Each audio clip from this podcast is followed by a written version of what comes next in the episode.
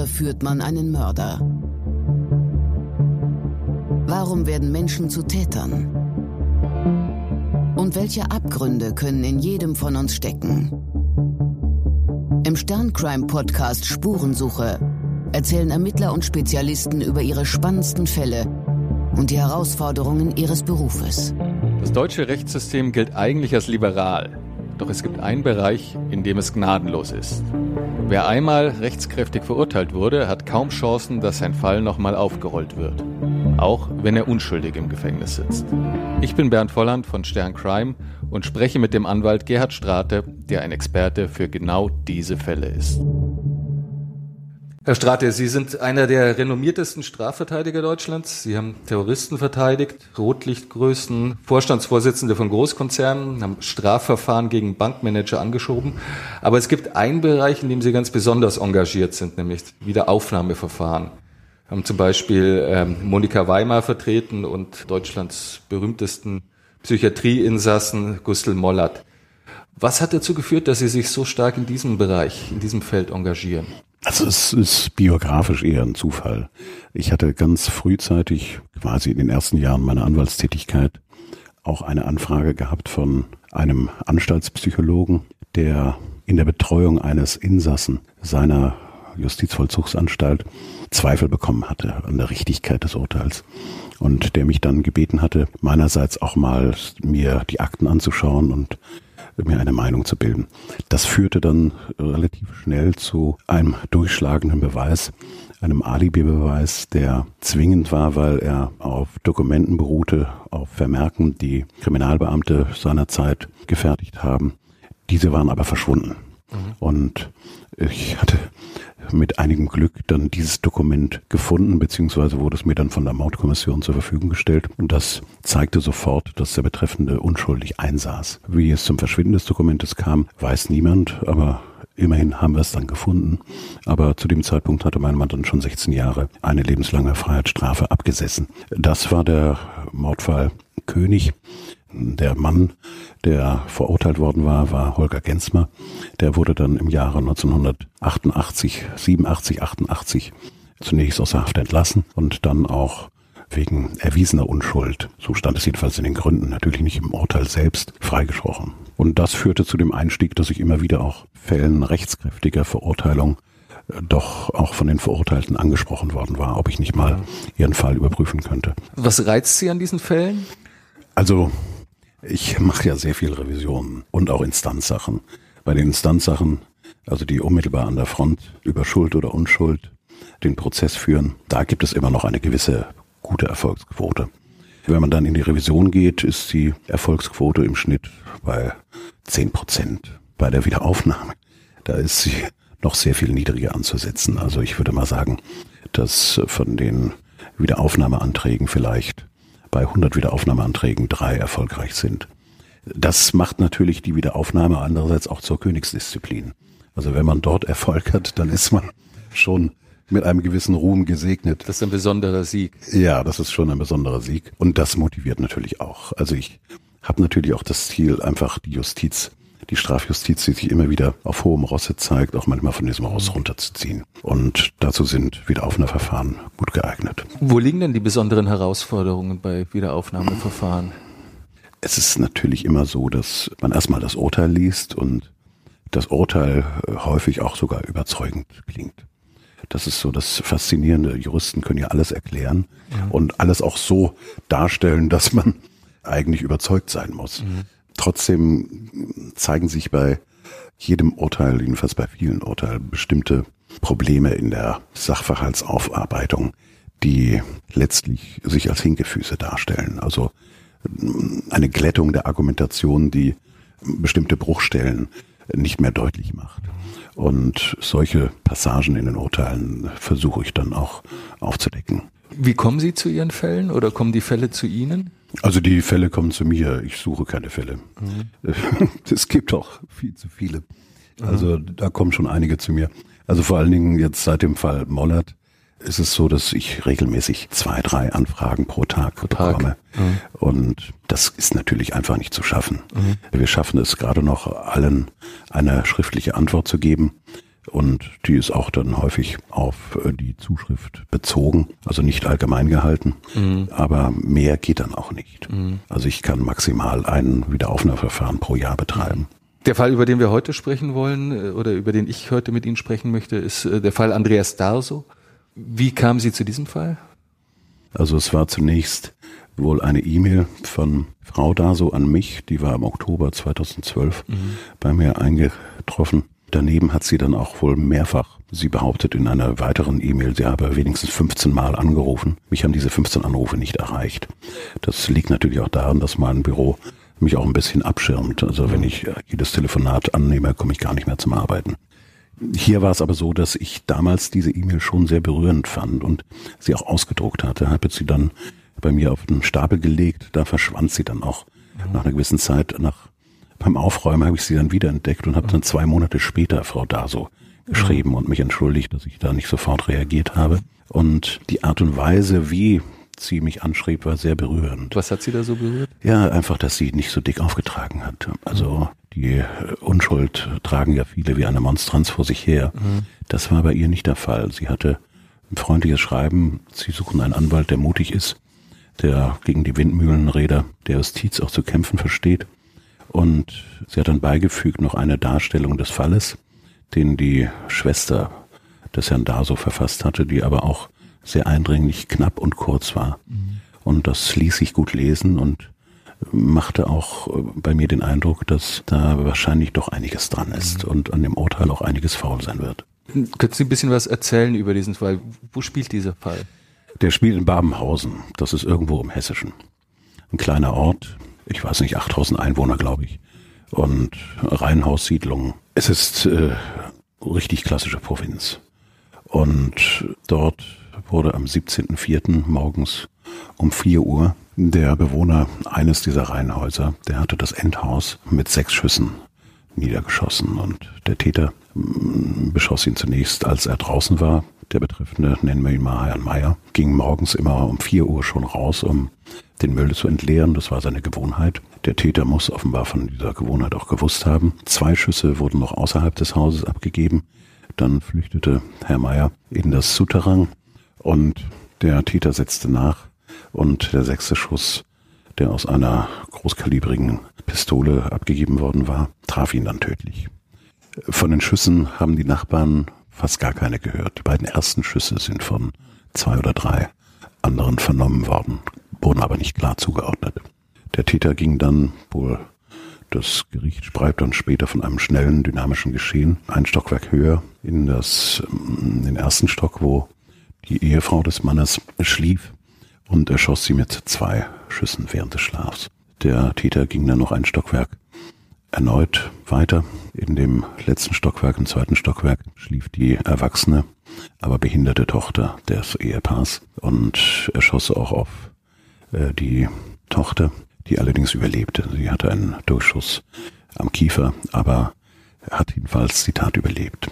Das ist das Geschehen am 17.04. Also es war offensichtlich der Versuch, eine ganze Familie auszulöschen. Ja, exakt. Und die Tochter, die natürlich heftige Schmerzen hatte, auch sehr viel Blut verloren hatte, ging dann irgendwann, nachdem sie irgendwie wieder zu Bewusstsein gekommen ist, ganz langsam runter die Treppe und immer weiter dann bis vor die Tür. Das war dann allerdings erst am nächsten Tage und wurde dann dort blutüberströmt und nackt von Passanten gefunden.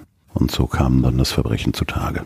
Die Tochter überlebte und wird jetzt äh, irgendwo betreut. Die ist ähm, autistisch. Ja, sie war autistisch.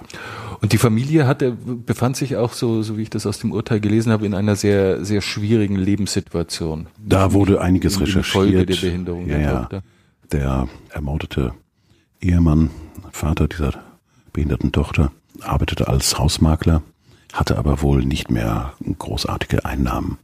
Das, was er einnahm, nutzte er vor allen Dingen, um groß angelegt, also mit Hunderten von Euros jede Woche Lotto zu spielen, in der Hoffnung, das einen großen Gewinn heimzufahren, was aber nicht der Fall war. Man hat allerdings in einem Schließfach später noch einen großen Geldbetrag gefunden. Ich glaube, es waren 20.000 Euro. Okay. Einen größeren Geldbetrag. Jedenfalls ist die Situation noch dadurch weiterhin schwierig gewesen, weil die Familie schon recht isoliert lebte. Also mhm. die Mutter war alkoholkrank, er selber halt beruflich nicht mehr so erfolgreich. Mhm. Und es gab auch häufig Streit in der Familie, mhm. was sich natürlich dann auch geräuschmäßig der Nachbarschaft mitteilte. Mhm. Also insgesamt war die Familie Meier doch recht isoliert in der Gegend. Also einerseits äh, eine sicherlich bedauernswerter Zustand in der Familie, aber mhm. auch für die Nachbarschaft anstrengend. Das kann so sein. Was fand die Polizei am Tatort vor? Also die Polizei fand natürlich zunächst einmal viel Blut vor, vor allen Dingen auch das Blut, das hm, durch die Tochter, die natürlich hm, fortdauernd geblutet hatte, dann auch in das Haus, also hm, als sie dann vom zweiten Stock nach unten ging, hineingebracht hatte. Des Weiteren fand man auch, ja, gab es die übliche Spurensicherung. Man fand auch in der Nähe des Leichnams von Herrn Meier, dann aber auch in den Haaren der Frau Meier verschiedene weiße kleine Kügelchen. Man sprach zunächst von Styropor. Äh, nach ein, zwei Tagen kam man auf die Idee, das könnte auch Bauschaum sein. Und die Verteilung war so, dass unten in der Nähe des Leichnams des ermordeten Familienvaters noch ähm, eine größere Zahl dieser kleinen Spuren gefunden worden war. Die wurden aber leider nicht gesichert. Man hatte ihnen keine große Bedeutung zunächst beigemessen. In den Haaren und auch neben dem Kopf der Frau Meier fand man auch diese Styroporspuren oder Bauschaum, wie man es später mhm. einschätze. Und auch vereinzelt dann noch, jedenfalls mit jedem Stockwerk weniger, diese Partikel am Bett des angeschossenen Mädchens. Wurde festgehalten, in welchem Umfang diese Partikel gefunden wurden? Weil Sie sagen, sie wurden nicht, ich, ich glaube, kleine Mengen wurden gesichert. Aber ja, es wurden insgesamt nur vier, vier winzige Spuren, und zwar im Milligrammbereich, gesichert. Das war dann später ein großes Problem, weil man ja. natürlich wissen wollte, was ist das für Material? Mhm. Und da hatte man wohl in der Spurensicherung nicht so korrekt gearbeitet. Mhm. Ja, für die Polizei war das zunächst ein Rätsel. Man merkt es auch den Tatort- und Spurenmappen an, was dort beschrieben wird. Da kommen diese Spuren am Anfang kaum vor. Es muss wohl so gewesen sein, dass unter den Polizeibeamten, die damals ermittelt haben, den Kriminalbeamten, gab es wohl einen, der auch regelmäßig an bestimmten Diskussionen in einem Waffenblock teilnahm und der wohl darüber unterrichtet war, dass unter den Waffennarren auch, werden ja immer wieder Diskussionen geführt, etwa über den besten Schalldämpfer, ja. da ein neues Modell entwickelt worden ist, was man früher auch schon mal in amerikanischen Filmen sehen konnte, nämlich eine Plastikflasche, eine PET-Flasche, die auf den Lauf gezogen wird, dort mit einem Adapter befestigt mhm. wird. Also so eine klassische Flasche, wie ich im Supermarkt. Äh, ja, ganz exakt. Eine, eine, große Colaflasche. Große Colaflasche. Ja, ja. Mhm. Und diese Colaflasche wird dann mit Bauschaum gefüllt. Mhm. Der härtet sich und am Boden der Flasche muss ein Loch gebohrt werden, so ein 1 Zentimeter mhm. Durchmesser, damit dann die Kugel, das Geschoss dort auch besser austreten kann. Damit nicht die Flasche zerreißt. Ja, exakt. Aber wie gesagt, die Flasche muss auch fest an dem Lauf der Pistole befestigt sein mit einem Adapter. Und auf diese Idee kam man dann, dass es vielleicht die Quelle dieser verschiedenen feinen Partikel sein könne mhm. und suchte dann im Netz bei Google unter Waffe und Bauschaum und Schalldämpfer nach irgendwie etwas, was auf eine solche Gerätschaft hindeutete. Und man wurde dann auch fündig. In der Schweiz, da gab es eine Website, Silencer, also silencer.ch, auf der eine Bauanleitung für mhm. einen Schalldämpfer dieser Art beschrieben worden war. Als PDF zum Runterladen. Ja, exakt. Das brachte dann wiederum die ermittelnden Kriminalbeamten auf die ähm, durchaus naheliegende Idee, mal zu schauen, wer hat eigentlich auf diese Bauanleitung in der Schweiz Zugriff genommen. Und im Wege der Rechtshilfe hatte man dann in der Schweiz die dortige Staatsanwaltschaft eingeschaltet und die hat dann bei dem Betreiber dieser Website äh, nachgefasst und hat sich dann auch die IP-Adressen der Anfragenden geben lassen. Man musste das natürlich dann filtern, also man konnte nicht alle möglichen Anfragen damit einbeziehen. Man hat jetzt nur Anfragen mit in die Betrachtung einbezogen, die quasi im Radius von 60 Kilometer um den Tatort stattgefunden haben. Und da gab es dann plötzlich ein, ja, ich will mal sagen, ein Bingo-Erlebnis für die Kriminalpolizei, nämlich man entdeckte, dass eine der IP-Adresse eines Rechners, der nun Zugriff genommen hat auf diese Website in der Schweiz, dass diese IP-Adresse zugeordnet werden konnte einem Betrieb, einem Geschäftsbetrieb, in dem auch der Nachbar des Herrn Meier beschäftigt war. Das ist Andreas Daso. Ja. Das ist jetzt Andreas Daso. Und das war natürlich für die Kriminalpolizei ein absolutes Aha-Erlebnis. Der muss es gewesen sein, das ist der Nachbar. Und dann hat man äh, wirklich ab diesem Zeitpunkt voll den Fokus auf Andreas Daso gehalten. Wie viele Treffer hatte man denn da eigentlich, wenn man im Umkreis von 60 Kilometern suchte? Also es waren circa 300. Erstaunlich, wie viele Menschen sich für, ja, für äh, selbstbaubare ähm, ja. Schalldämpfer interessieren. Ja, also ich hatte mir die Liste auch nochmal angeschaut, wo ich da vielleicht auch noch jemanden finden könnte. Aber ich habe niemand anders gefunden, der mir irgendetwas gesagt hat. Aber es ist erstmal nachvollziehbar ein Aha-Erlebnis. Ja, ne? und sagt, okay, genau der Nachbar, Lärmbelästigung. Ähm, mhm. ja, ähm, man sucht jetzt natürlich nach Motiven. Also ja. weshalb soll jetzt der Nachbar, nun auch der hier, der vielleicht zufällig mal jetzt so eine Bauanleitung sich angeschaut hat, Weshalb soll der denn jetzt äh, ein Motiv haben, zu morden und zwar eine ganze Familie niederzustrecken? Das äh, Motiv ist im Grunde äh, letztlich, das war auch das, was mich an dem Urteil schon irritierte, relativ dünn. Mhm. Also man hat als Motiv herausgefunden, dass die Familie Meier ständig lärmte mhm. und Herr Daso offenbar von diesem Krach genervt war und das offenbar dann irgendwann einen so gesteigerten Ingrim hatte, dass er beschlossen hat, mhm. wegen des Lärms seine eine ganze Familie auszulöschen. Mhm. Das ist nicht unbedingt. Ich meine, im Bereich Menschenverhaltens ist alles möglich. Also das äh, will ich nicht ausschließen, aber es ist doch nicht so die Hemmschwelle, nicht nur eine Person, sondern gleich drei zu ermorden, bloß wegen der Lautstärke der Nachbarschaft. Das äh, ist nur schwer vorstellbar, dass jemand diese Hemmschwelle überschreitet, zumal der Betreffende, also Herr Daso, bis dahin völlig unbescholten war, also mhm. nie aufgefallen war, immer auch berufstätig war. Weshalb sollte er plötzlich zum Mörder werden? Wobei das Gericht die Situation, zumindest jetzt in der Urteilsbegründung, schon etwas schon dramatischer, etwas dramatischer also auch, ja, ja. auch dass eigentlich nur noch mit Oropax oder, oder Ohrenstöpsel schlafen konnte, dass die Familie versuchte, das Haus zu verkaufen und wegzuziehen. Ja, das waren aber zum Teil auch Motive, die nicht nur durch die Nachbarschaft, mhm. also Planungen, die nicht nur durch die Nachbarschaft verursacht worden waren. Okay, aber man hat Suche nach einem Schalldämpfer beim Arbeitgeber von Herrn Daso, also von einem mhm. Rechner des Arbeitgebers. Was, was fand man sonst noch? Ja, sonst fand man noch äh, verschiedene Indizien, die aber meines Erachtens neben dieser Geschichte mit dem Rechner nicht so ein starkes Gewicht haben. Also es wurden 9 Millimeter Geschosse abgegeben einer bestimmten Bauart. Die waren in Südkorea hergestellt worden, mhm. Luger. Da hatte der Schmauch, also das, was an Resten dieses Verbrennungsvorgangs häufig an der Kleidung hängen bleibt oder sonst wo, eine bestimmte Zusammensetzung. Und eine ähnliche Zusammensetzung hatte man auch gefunden an einer alten Bundeswehrhose, die im Keller des Herrn Daso lagert. Weitere nachhaltige Indizien wüsste ich eigentlich nicht.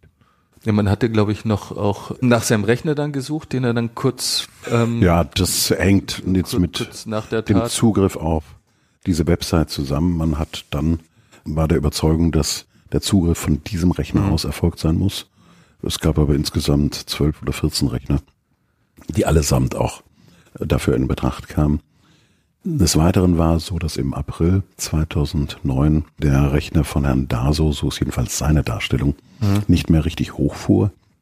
Und daraufhin hat er dann zusammen mit dem Administrator in der Firma diesen Rechner durch einen neuen ersetzt. Das wird im Urteil so dargestellt, als ob es quasi Herr Daso diesen Rechner entsorgt habe, um den Nachweis, dass von diesem Rechner aus Zugriff genommen worden ist auf diese Bauanleitung, den Nachweis zu unterbinden. Da sagt Daso, jedenfalls im Prozess, der Administrator hat den Rechner von sich aus beseitigt. Es wurden aber auch noch weitere Indizien gefunden. Man hatte den Privatrechner von Herrn Daso beschlagnahmt und dort festgestellt, dass er dann auch Abfragen machte zur Man-Trailing-Suche, also zur Hundesuche über mhm. DNA-Untersuchungen ähm, also sich offensichtlich über die Kriminal- oder über die Ermittlungsvorgänge sehr, sehr intensiv interessierte. Gleichzeitig wurde aber keine DNA von ihm am Tatort gefunden. Ja, DNA wurde am Tatort gar nicht gefunden. Also wurde DNA von Polizeibeamten gefunden, obwohl die Schutzkleidung trugen. Aber Herr Daso jetzt als Täter hatte dann offenbar keine Spuren hinterlassen. Die Tatwaffe ist nicht gefunden worden. Des Weiteren hatte man auch schon unmittelbar nach der Tat von verschiedenen Personen, auch unter anderem von Herrn Daso, Geruchsproben genommen. Da schlug jedenfalls auf diese Geruchsprobe keiner der Hunde in der Wohnung des ermordeten Ehepaars an. Mhm.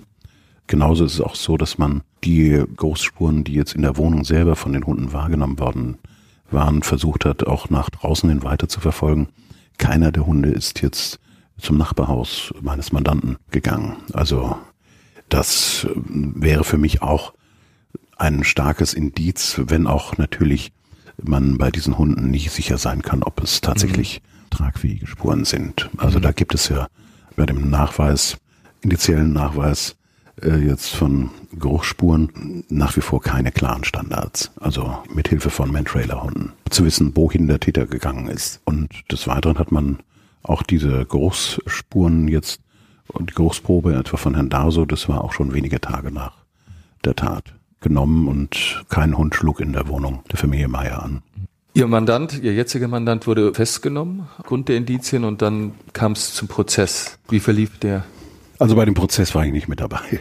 Aber es wurde natürlich über alles und jedes gestritten. Zum Schluss war es so, dass äh, es wurden auch viele Sachverständige gehört, also auch Waffensachverständige vom Bundeskriminalamt, vom Landeskriminalamt. Es war zum Schluss so, dass die Verteidigung Freisprechung beantragte und das Gericht kam dann nach einer langen Verhandlung heraus mit einem Urteil, das auf lebenslange Freiheitsstrafe wegen Mordes und versuchten Mordes lautete. Mhm. Und auch der Feststellung der besonderen Schwere der Schuld, was bedeutet, dass nicht automatisch jemand schon nach 15 Jahren herauskommt, sondern häufig erst nach einer erheblich längeren Zeit. Und worauf stützte sich dieses Urteil? Das Urteil stützte sich schon auf eine Reihe von Indizien, wobei das zentrale Indiz, ganz im Zentrum stehende Indiz, der Zugriff eines Rechners aus der Firma des Herrn Daso auf diese Bauanleitung für den Bau eines äh, Schalldämpfers, der aus einer PET-Flasche gefüllt mit Bauschaum mhm. besteht. Und das Gericht ging ja auch davon aus, dass dieser, dieser Schalldämpfer zu Einsatz gekommen ist, aufgrund der, Exakt, der Spuren, also Sie erzählt haben. Das Gericht äh, hat dann auch festgestellt, dass äh, zehn Schüsse aus einer P38, das ist eine großkalibrige mhm. Feuer, also Pistole, abgegeben worden sind und vor der Feuerwaffe, also beziehungsweise vor dem der Pistole auf den Lauf der Pistole gespannt ein Schalldämpfer sich befunden hat, der aus einer mhm. PET-Flasche gefüllt mit Bauschaum bestand. Und das ist diese Verbindungslinie zwischen der Anfrage bei der, dieser Schweizer Webadresse auf die Bauanleitung. Und die gefundenen Bauschaumteile, die für das Gericht einen eindeutigen Hinweis darauf gaben, dass hier auch ein derartiger Schalldämpfer eingesetzt worden ist. Das waren die zentralen Punkte für die Verurteilung. Und letztlich scheiterte dann auch ein Revisionsantrag beim BGH und das Urteil wurde rechtswirksam. Ja, exakt. Mhm. Wie erging es der Familie da so danach? Also ich kann es nicht so im Einzelnen schildern. Also ich hatte natürlich Kontakt mit Frau Daso, die mhm. sehr bemüht war, auch weiterhin den Fall ihres Mannes im öffentlichen Bewusstsein zu halten und auch die von ihr sehr engagiert dargetane Unschuld ihres Mannes. Mhm. Äh, das ist natürlich hält auch so ein bisschen, schweißt auch zusammen. Es gab dann auch Unterstützung von Freunden in einem eigenen Verein Monte Cristo, den man gegründet hatte. Daneben hat aber Frau Daso natürlich weiterhin gearbeitet und auch die drei minderjährigen Kinder versorgt und natürlich auch dann den engen Kontakt zu ihrem Mann gehalten. Mhm. Also äh, regelmäßig besucht, auch mit den Kindern zusammen. Was war Ihr Gesamteindruck, als Sie die Achten sichteten? Also mein Gesamteindruck war erstmal primär geprägt durch das Urteil selbst. Aha. Und das Urteil war schon bemerkenswert gut geschrieben und scheinbar auch überzeugend. Ich habe lange Zeit darüber nachgedacht, was hier falsch gelaufen sein könnte. Und für mich war schon irgendwann im Zentrum der Punkt, dass diese Bauschaumkügelchen, die man jetzt dann mit einem Schalldämpfer in Verbindung brachte, mir nicht so zwingend erschienen. Und vor allen Dingen gab es in dem Urteil eine Darstellung, dass je höher man kam in der Wohnung, umso weniger Bauschaum sei gefunden worden. Ich hatte einfach die Überlegung, wenn tatsächlich aus einer 9 Millimeter Pistole. Also ich muss dazu sagen, manchmal schließt sich ja auch biografisch der Bogen. Diese P38 ist 1935 von meinem Vater entwickelt worden. Und das ist schon eine Waffe, das ist quasi ein Tigerpanzer. Also wenn da ein 9 Millimeter Geschoss losgeht, dann wundert es mich, dass äh, einmal diese Plastikflasche, selbst wenn dort ein Loch gebohrt ist, die wird mit der Zeit muss zerreißen, beziehungsweise wird weitere Beschädigungen haben. Im Urteil stand aber ganz klar, dass Plastik, also von der Flasche, nicht gefunden worden ist. Also kein PET-Partikel wurden gefunden. Ja, das kam mir schon unwahrscheinlich vor. Und des Weiteren überlegte ich auch, kann das überhaupt sein, dass je höher man kommt, immer weniger ausgestoßen wird? Muss es nicht so sein, dass eher immer mehr Bauschaum aus diesem Schalldämpfer rausfliegt? Wie kamen Sie zu dem Schluss?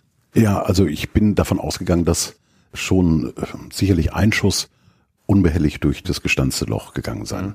mag. Aber auch so eine feste Anbringung des Schalldämpfers mit Hilfe eines Adapters führt natürlich auch zur Erschütterung. Das heißt, das Geschoss geht nie immer hundertprozentig durch das gleiche Loch durch.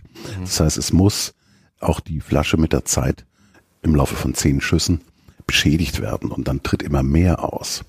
Aber im Urteil stand die merkwürdige These, dass quasi je höher man gelangt, sei immer weniger ausgestoßen mhm. worden. Und das würde daran liegen, dass mit ansteigender Zahl der Schüsse sich in dem Bauschaumkörper ein Schusskanal bildet. Mhm. Und dieser Schusskanal, der sei dann halt quasi so verfestigt, dass immer weniger Partikel mit rausgeschleudert werden. Also die Kugel bahnt sich ihren Weg und im, im, mit jedem Schuss wird eigentlich sozusagen der Tunnel sauberer und klarer. Exakt, und, ähm, exakt. Okay. Nur, Worauf stützte sich diese These des Gerichts? Ja, angeblich, angeblich auf eine Aussage des BKA-Sachverständigen. Ich will jetzt nichts. Äh, der nicht ein Gutachten erstellt und, und ja. selber. Ähm, und der war selber mit diesem, mit diesem Befund der Kripo. Die Kripo hatte ganz klar gesagt, einer der äh, Spurensicherungsbeamten, das sei je höher man gekommen sei, seien immer weniger Bauschaumteile gefunden worden. Mhm. Und da soll dann Herr Froser, das war der Sachverständige des Bundeskriminalamts, der ist inzwischen pensioniert,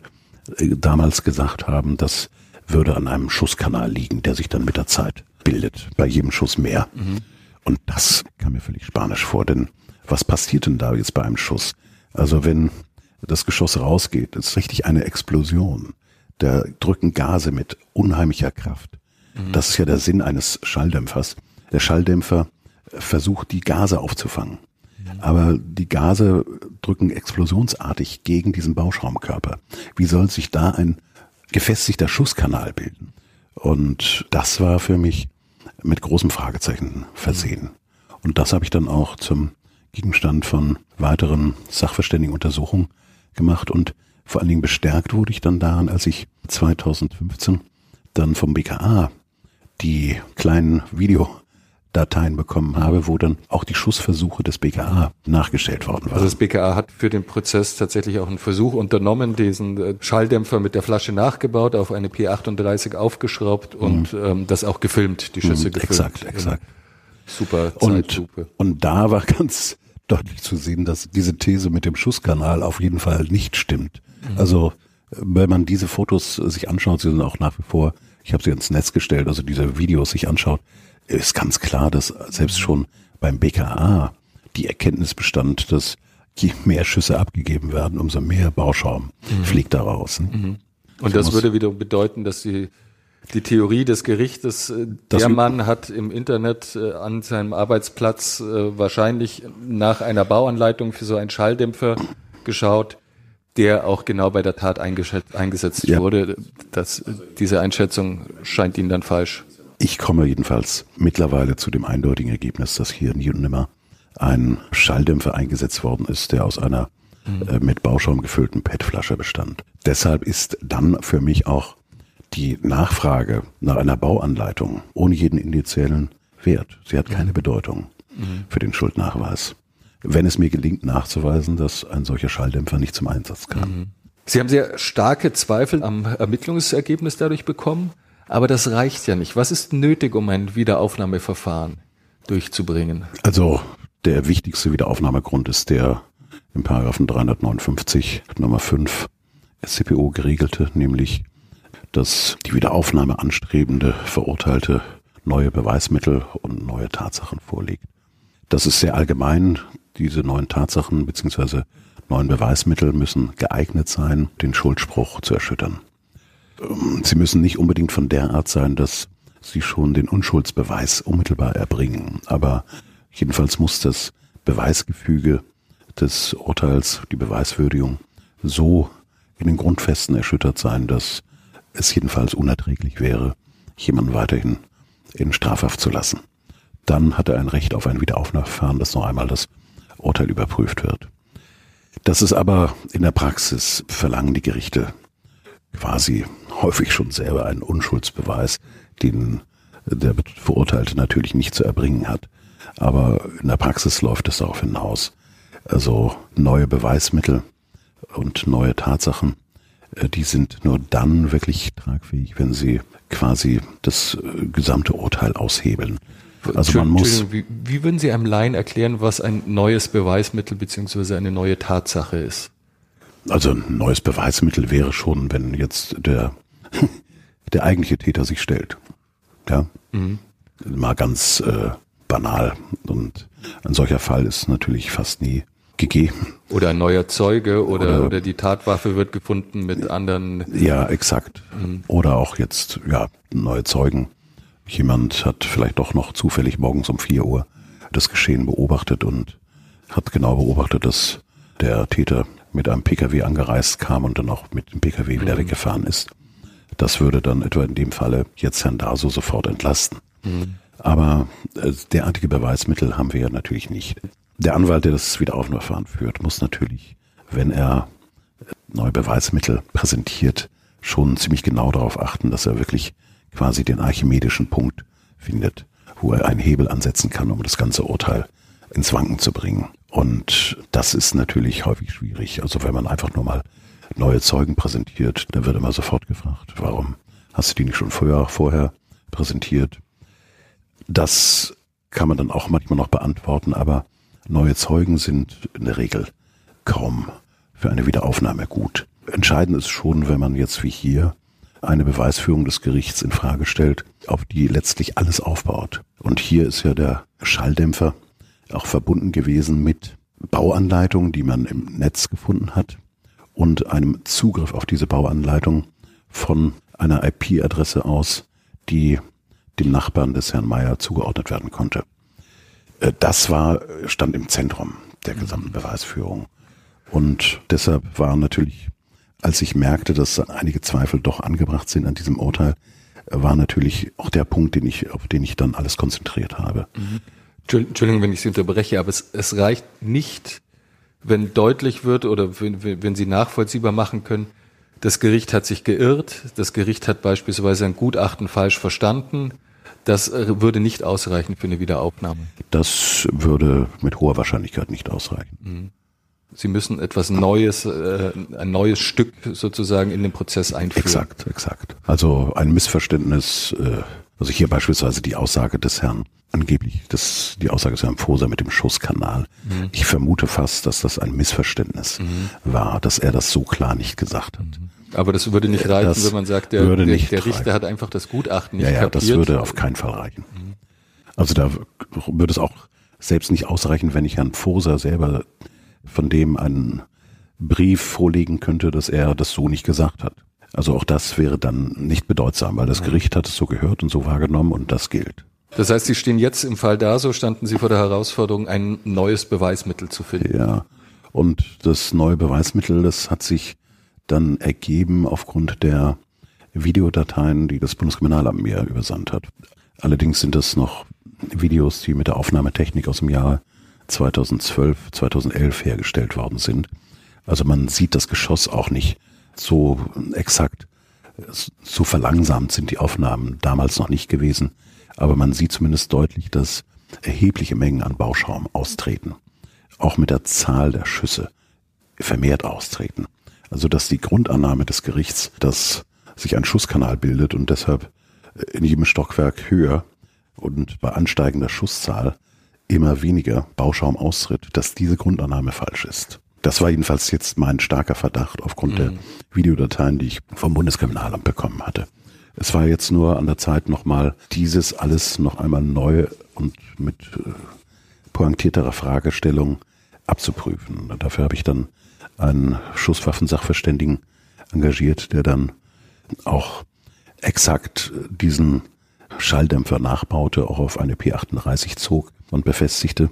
Und dann haben wir diese Schüsse, die er durch diese Waffe abgegeben hat, mit samt ähm, dem Schalldämpfer, dann auch filmen lassen. Allerdings mit einer äh, Verlangsamung, wo quasi pro Sekunde 54.000 Aufnahmen mhm. gemacht werden. Also man sieht wunderbar auch genau die Kugel austreten und dann auch, äh, es sieht fast sogar die Gase, die da mhm. mitwirken. Und also das ganze Geschehen ist, ist exakt zu beobachten. Und es wird gerade in diesen Aufnahmen nochmal ganz besonders deutlich, dass ein Schusskanal nie und nimmer entstehen konnte. Im Gegenteil, durch die austretenden Gase, die jetzt in der PET-Flasche zunächst aufgefangen werden, wird der Bauschaum massiv zusammengedrückt, komprimiert.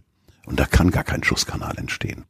Und man kann auch deutlich sehen, dass mit der Zeit immer mehr Bauschaum austritt. Also es entsteht durch die Kugel dann so ein, ein Sog, der hinter sich dann eigentlich den Schaum eher noch mehr ja, zusammenzieht, ja, exakt, was die Folge exakt. hat, dass die nächste Kugel eigentlich noch mehr Schaum ja, ja, rausschleudert. Ja, ganz exakt. Also es ist genau das Gegenteil von dem, was das Gericht festgestellt hat. Es kommt noch hinzu, dass wir auch ja die Feststellung des Gerichts haben, dass Plastikteile am Tatort nicht gefunden worden sind. Also Plastikteile von der PET-Flasche. Und das ist auch bedeutsam, wir konnten jetzt bei diesen Versuchen einer neuen Versuchsreihe, wir sind insgesamt fünf, sechs Versuchsreihen jeweils mit zehn Schuss hintereinander gemacht, konnte auch nachgewiesen werden, dass das 9 Millimeter Geschoss auf jeden Fall aus der PET-Flasche immer auch andere weitere Plastikteile auch über dieses Loch hinaus, was im Boden gestanzt ist, mhm. Plastikteile herausreißt. Also nicht nur Bauschaum, sondern ja, auch sondern auch diese Plastikteile. Und die sind nicht gefunden worden. Auch das spricht eindeutig gegen die Benutzung eines aus einer PET-Flasche bestehenden Schalldämpfers. Also ich habe des Weiteren, ist natürlich auch noch bedeutsam, was damals allerdings auch schon hätte äh, vom Gericht bedacht werden können. Das 9 mm Geschoss, was hier zum Einsatz kam, diese 9 mm Luger, äh, hat eine Geschwindigkeit von 350 Meter pro Sekunde. Das heißt Überschallgeschwindigkeit. Sodass im Grunde auch der Zweck eines Schalldämpfers hier gar nicht erreicht wird. Denn bei Geschossen, die Überschallgeschwindigkeit haben, bringt der Schalldämpfer gar nichts. Weil sobald das Geschoss den Schalldämpfer verlässt, erzeugt es noch selber einen Knall, nämlich den Überschallknall, den wir auch von Düsenflugzeugen her kennen. Und dieser Knall lässt sich durch den Schalldämpfer nicht beseitigen. Das heißt, das Ziel, den Schall erheblich zu mindern, also tritt gar nicht ein. Familie zu töten, ohne dass die Nachbarn ja, es hören. Exakt. Man also, hört also nicht einen Knall oder man hört zwar einen Knall, aber in Wahrheit sind es zwei Knall. Ja, der, man der unterscheidet eine, der beim Abfeuern tritt und der andere, der dann durch einen halben Meter hinter der Mündung erst exakt, auftritt, wenn die Kugel sind, die Schallmauer. Es ist einmal der sogenannte Mündungsknall, der entsteht immer. Der wird auch durch den Schalldämpfer erheblich gemindert. Aber fast zeitgleich, sobald das Geschoss in der Luft ist, entsteht dann noch der Geschossknall. Und der lässt sich durch den Schalldämpfer nicht vermeiden. Damit haben Sie jetzt einen Punkt zwar ins Wanken gebracht, aber wie gehen Sie mit den anderen Indizien um? Also die Tatsache, dass überhaupt nach einem Schalldämpfer gesucht wurde, die Schmauchspuren an den hm. Kleidungsstücken, die gefunden wurden, das Entsorgen also wenn, des Rechners am Arbeitsplatz. Wenn ich nachweisen kann, dass dieser Schalldämpfer, der in der Bauanleitung beschrieben worden ist, nicht zum Einsatz kam, dann entfällt auch das Gewicht dieser Anfrage. Es gibt in dieser Firma auch einen Waffennah.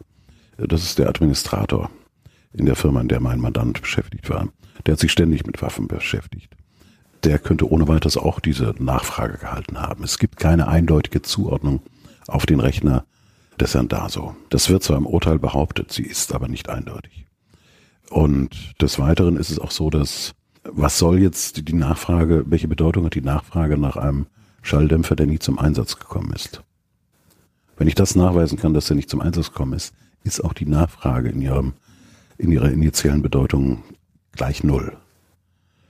Es gibt dann noch an weitere Indizien, etwa den Schmauch an einer Bundeswehrhose, die man im Keller des Mandanten gefunden hat, der ähnliche Zusammensetzung hat wie der Schmauch, den dieses 9 mm Geschoss mit sich bringt. Das ist aber äh, jeder, der halbwegs kriminalistisch erfahren ist, weiß, dass diese Schmauchspuren nur ganz selten initiellen Wert haben, weil sie sehr leicht übertragen werden. Schon eine Festnahme durch einen Polizeibeamten, der vor Tage Schießübungen gemacht hat, führt dazu, dass erhebliche Mengen an Schmauch auf den Festgenommenen übertragen werden. Das jetzt nur als Beispiel, nicht unbedingt auf den Fall da so bezogen. Also Schmauchspuren sind in ihrer Bedeutung herzlich niedrig anzusetzen. Welche anderen Ermittlungsansätze als in, in Richtung von Andreas Daso sehen Sie? Und äh, hat da die Polizei andere Verdächtige auch Also es verfolgt? ist jedenfalls klar, dass, da gab es ja aus mehreren Zeugenaussagen, dass Herr Meyer sich bedroht fühlte. Es wurden auch Verbindungslinien zu Hells Angels, zu denen er Kontakt gehabt hat, gezogen, aber weiterführend war das nicht. Man hat es auch dann auch schnell aufgegeben. Es war eine XY-Sendung geplant, auch schon zum Teil umgesetzt die aber dann nicht mehr gesendet wurde, weil man quasi mit Herrn Daso meinte, den sicheren Täter Aha. gefasst zu haben. Das ging dann eher in die Richtung der Geldprobleme des Herrn Mayer. Ja, aber das ist dann nicht weiter verfolgt worden. Jetzt haben Sie dieses Gutachten. Wie geht es denn juristisch weiter? Also ich habe die Wiederaufnahme jetzt im Mai 2018 eingereicht. Das Gericht hat mehr als ein Jahr, ich glaube 14 Monate insgesamt, darauf gesessen. Und es hat dann einen Beschluss gemacht von, ich glaube, 88 Seiten, wo ich dachte, als ich hörte, das sind 88 Seiten, dachte ich mir, die haben sich ja Mühe gegeben. Aber letztlich bestehen diese 88 Seiten nur aus einer Darstellung des alten Urteils, des Weiteren aus einer breitflächigen Darstellung meines Wiederaufnahmegesuchs. Das wird auch im Wortlaut dort wiedergegeben. Des Weiteren noch auch eine dreiseitige Darstellung der von der Staatsanwaltschaft gegen das Wiederaufnahmegesuch vorgetragenen Argumente und letztlich nur dreieinhalb Seiten, in denen sich das Landgericht mit den Wiederaufnahmegründen befasst und das auf einer sehr oberflächlichen Art und Weise. Also da wird einfach, das sind die ganzen Redensarten, die im Wiederaufnahmerecht immer eine Rolle spielen, kommen da voll zum Zuge.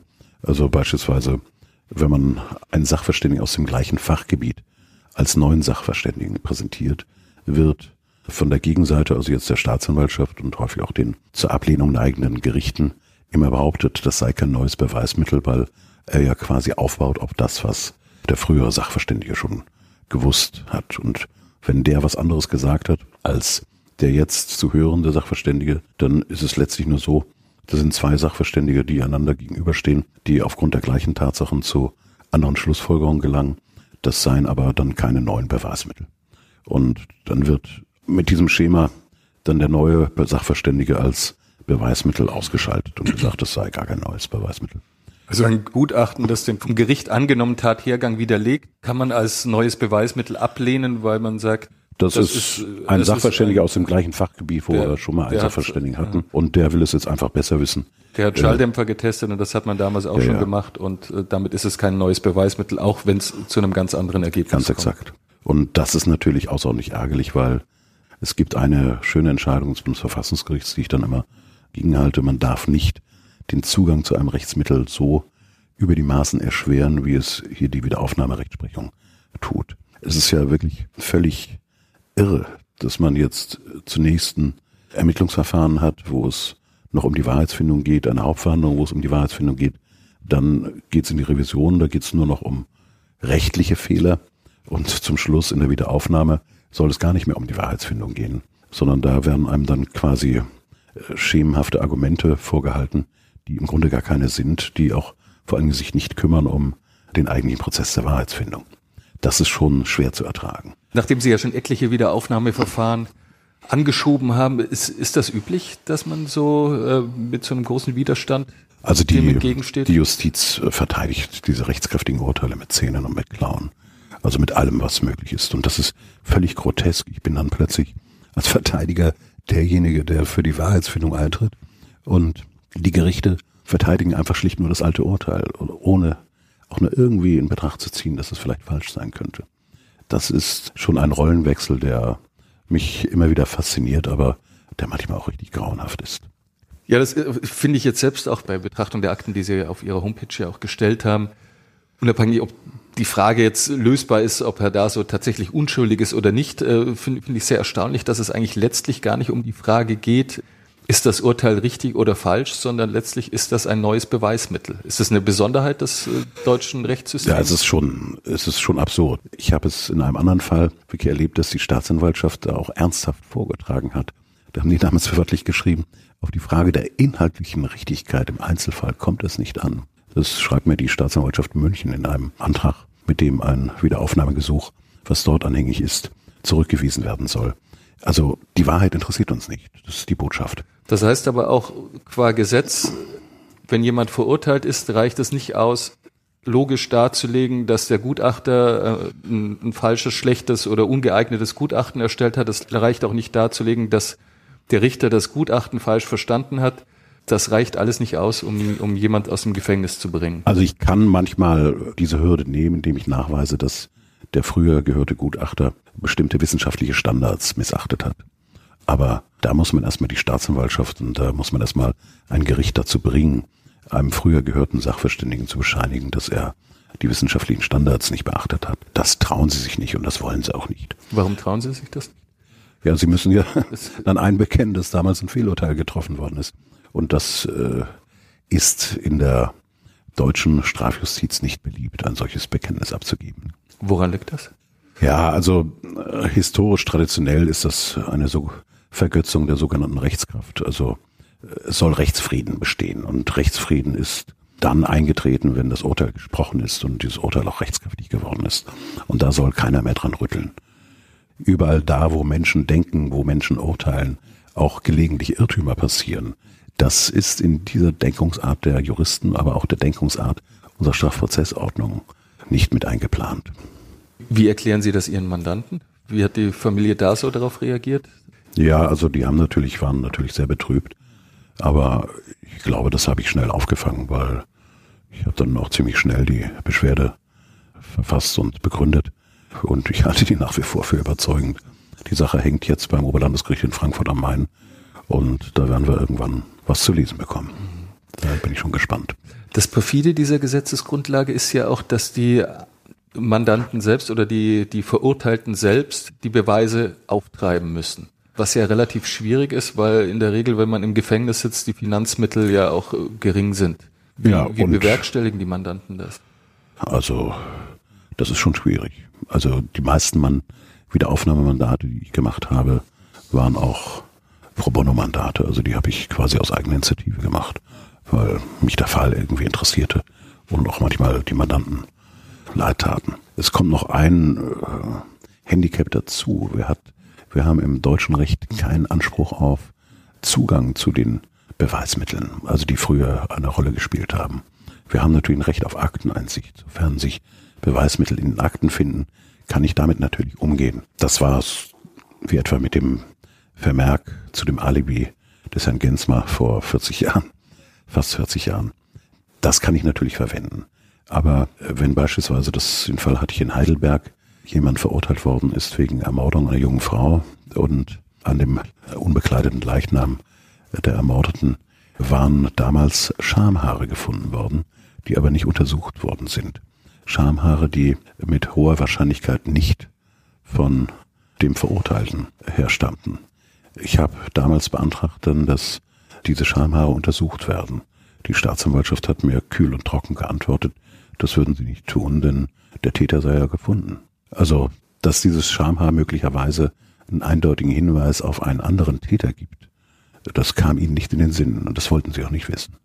Und das heißt, Sie müssen eigentlich dann den neuen Beweis oder neues Beweismittel bringen, was eine DNA-Analyse wäre, können den aber nicht machen, weil das Urteil rechtskräftig ist und Sie keinen Zugriff mehr auf die Beweismittel haben. Ja, exakt. Und äh, das ist auch der Punkt, wo ich immer schmunzle, wenn die deutschen Juristen immer auf die hohe Qualität des hiesigen Rechtssystems schauen und zum Teil auch ein Lächeln auf den Lippen haben, wenn über die über das amerikanische Rechtssystem äh, gesprochen wird.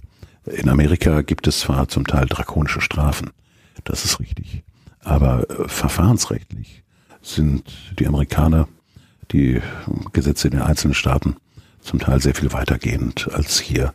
Also es gibt ja in den USA das sogenannte Innocence Project, mit dessen Hilfe insgesamt jetzt schon 350 Personen im Rahmen von Wiederaufnahmen außer Haft entlassen werden mussten, die zum Teil schon in den Todesträkten auch die Vollstreckung der Todesstrafe warteten. Das war nur möglich, weil in Amerika auch nach der Verurteilung der Verurteilte immer noch das Recht hat, über seinen Anwalt sich Zugang zu den Beweismitteln zu verschaffen und auch Untersuchungen zu veranlassen. Und das waren hier überwiegend dann DNA-Untersuchungen, die dann zur, zum Nachweis der Unschuld des Verurteilten geführt haben. Das, das sind häufig Fälle, bei denen die Täter oder die die Menschen verurteilt wurden zu einem Zeitpunkt, als noch keine DNA-Untersuchungen üblich exakt, bzw. Ja, ja. möglich waren. Ja, ja, ja. Deshalb sind das zum Teil Personen, die 30 Jahre schon im Knast geschmort haben und dann plötzlich als unschuldig aus der Haft entlassen werden müssen. Aber sowas wäre bei uns nicht möglich. Bei uns würden sie alle weiter schmoren. Was müsste sich ändern in der Gesetzgebung? Also es müsste, und das hatte ich auch schon vor einiger Zeit mal dem Ausschuss, der vom Justizminister eingesetzt war zur Reform des Strafverfahrensrechts. Äh, dort hat man das aber nicht aufgegriffen. Es müsste dem Angeklagten das Recht gegeben werden, zumindest bestimmte Beweiserhebungen auch jetzt nach Rechtskraft zu veranlassen und die Staatsanwaltschaft da auch in die Pflicht zu nehmen. Also dieses Beispiel mit dem Schamhaar, was ich eben genannt hatte, das müsste möglich sein. Ist aber nach unserem jetzigen Rechtszustand nicht möglich. Gesetz. Wie geht's im Fall von Andreas da so weiter jetzt? Also wir warten auf die Entscheidung des Oberlandesgerichts in Frankfurt und ich habe das Oberlandesgericht in Frankfurt eigentlich immer jedenfalls wiederholt als ein gutes Gericht erlebt. Immerhin wurde damals auch gegen erhebliche Widerstände auch Frau Böttcher, Frau Weimar außer Haft entlassen und die Wiederaufnahme angeordnet durch einen Senat des Oberlandesgerichts. Insofern denke ich, ich glaube zwar nicht immer, dass sich alles wiederholt, aber ich glaube, dass wir schon gute Argumente vorgebracht haben und das Oberlandesgericht in Frankfurt vielleicht doch überzeugen können. Wie häufig haben Sie in, in Anbetracht dieser rigiden äh, Gesetzesgrundlage, wie häufig haben Sie Fälle vor sich liegen, bei denen Sie nach dem Aktenstudium sagen, das klingt eigentlich sehr danach, dass der Mensch unschuldig im Gefängnis sitzt, aber als Jurist kann ich für den einfach nichts mehr tun? Ach, das, das würde ich so nie sagen. Also ähm, ein guter Jurist zeichnet sich dadurch aus, dass es keine unlösbaren Aufgaben gibt, was zumindest die rechtliche Beurteilung und deren tatsächliche Fundierung anbelangt. Aber es ist einfach schlicht eine Frage der Zeit. Also jedenfalls, was mich anbelangt, ich schaffe vielleicht ein, maximal zwei Wiederaufnahmeverfahren im Jahr. Ich habe hier noch einen erheblichen Kostenapparat und muss mein Geld auch mit anderen Fällen verdienen, die nicht immer so ehrenhaft sind wie jetzt äh, den Kampf für die Unschuld eines Menschen. aber trotzdem mir auch Geld einbringen. Also ich schaffe es nicht. Ich äh, bedauere es sehr häufig. Ich muss viele Absagen schreiben, aber ich versuche schon noch insgesamt immer zumindest eine Wiederaufnahme nicht nur vor mich herzuschieben, sondern auch eine pro Jahr auch auf den Weg zu bringen. Gibt es eigentlich Zahlen, wie häufig Wiederaufnahmeanträge erfolgreich es sind? Es gibt da keine Statistiken. Jedenfalls keine, die ich kenne. Was würden Sie schätzen? Also es wurde ja mal kolportiert, dass wahrscheinlich jedes dritte Urteil falsch ist. Das sehe ich nicht so. Also wir haben insgesamt schon auch äh, trotz meiner harschen Kritik, die ich jetzt hier mit der Aufnahmerecht geführt habe, insgesamt ein rechtsstaatliches System und die Staatsanwaltschaft und die Kriminalpolizei finden häufig auch die richtigen. Viele werden nicht belangt für Dinge, die man eigentlich auch als strafwürdig betrachten müsste. Aber äh, nichtsdestotrotz, ich glaube, dass die Fehlerrate vielleicht bei drei bis fünf Prozent liegt. Herr Stratek, ganz herzlichen Dank für das